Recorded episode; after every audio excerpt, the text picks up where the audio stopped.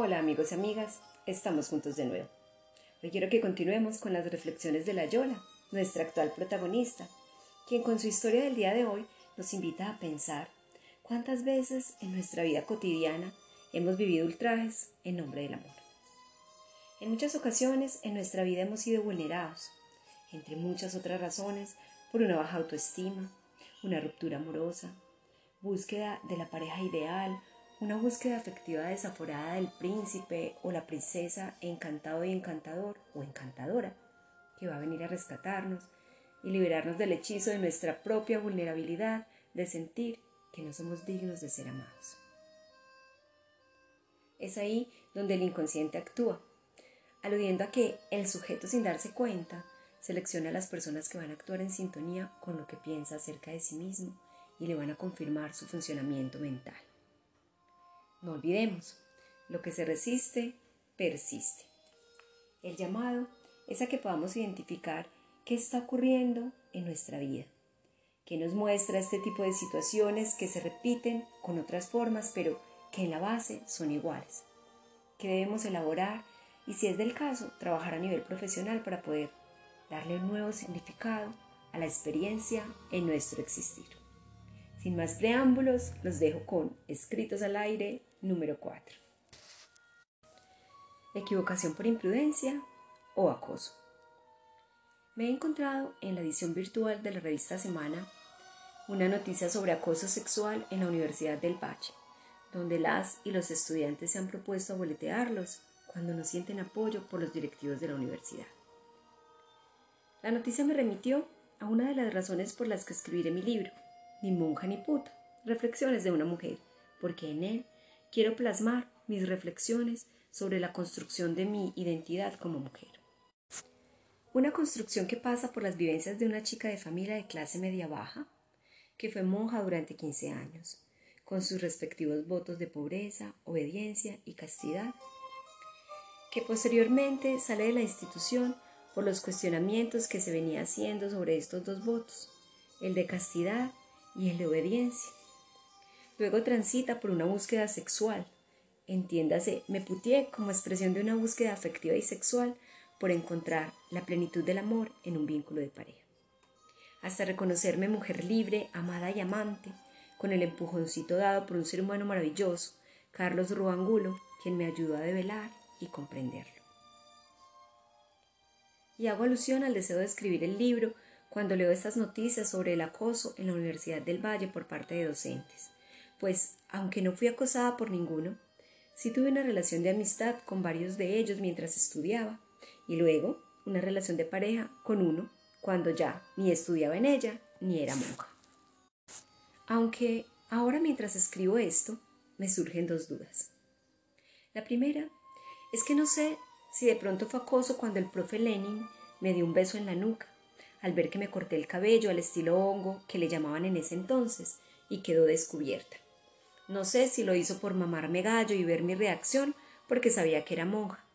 Lo cierto es que se cagó de la risa ante mi reacción y mi alboroto entre risas, pero bueno, eso tendría que preguntárselo a él, si es que aún vive, porque no le he seguido la pista en todos estos años. La segunda es si tal vez para el profe con el que digo tuve una relación de pareja, para él la relación haya existido. Pues al ser un docente prestigioso y reconocido en la Universidad del Valle, y casado, nunca permitió hacer pública la relación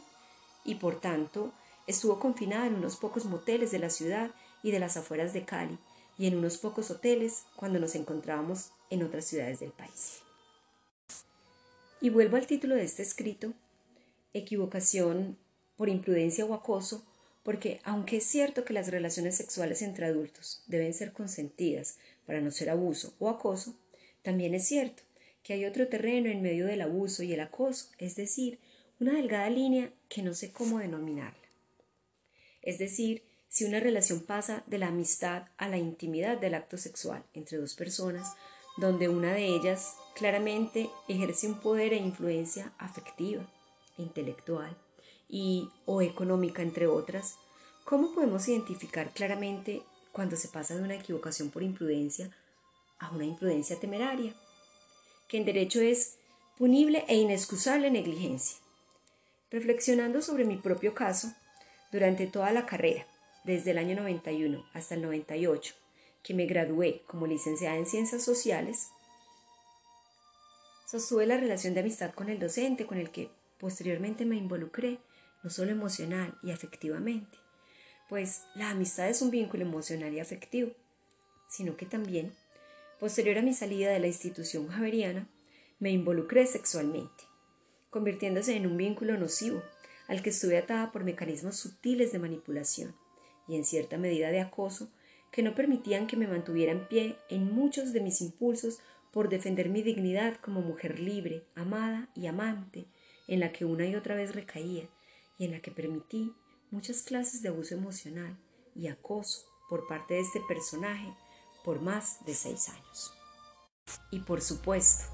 el silencio es cómplice. Mi propio silencio frente a los otros, el cuidar de él, de su imagen, de no hacer evidente que existía un vínculo más allá de la amistad, todo en aras de un amor que en la ignorancia e ingenuidad de una mujer de 34 años, que se había iniciado en la sexualidad y el erotismo de pareja a los 33, que no conocía las vidas del amor y en ese momento recién salía de una crisis depresiva con hospitalización incluida. Vaya que es fácil aferrarse al supuesto amor o cariño que te brinda alguien, quien siempre fue un referente, alguien con quien siempre te sentiste halagada de saberte amiga, querida y hasta deseada por él. En mi libro, Ni monja ni puta, Reflexiones de una mujer, quiero hablar de esa línea delgada que es más compleja de definir que el acoso o el abuso sexual, que ya muchos tienen identificado y que existen ciertos mecanismos legales para prevenir y castigar. Pero es de esa línea delgada que quiero escribir por la que transitó el docente del artículo que leí, de la cual se defiende diciendo que se equivocó por imprudente y que no considera que sea un acosador sexual, sino una persona que cometió un error. Mientras me animo y organizo las ideas para escribir el libro, de vez en cuando me entrenaré escribiendo en este espacio escritos al aire y les compartiré algunas vivencias y reflexiones sobre errores en el ámbito sexual que hemos cometido o han cometido con nosotras, mujeres y algunos hombres que en ciertas condiciones de indefensión e ingenuidad hemos sido y han sido víctimas de esos personajes que solo ven un error o una equivocación por imprudencia y no quieren ser estigmatizados cuando se les identifica, se les devela y se les piden medidas de reparación con las víctimas. La Yola, 16 de octubre de 2017. Ver artículo Universidad del Valle. Hay que boletearlos cuando la universidad no te apoya. Por Laura Natalia Cruz.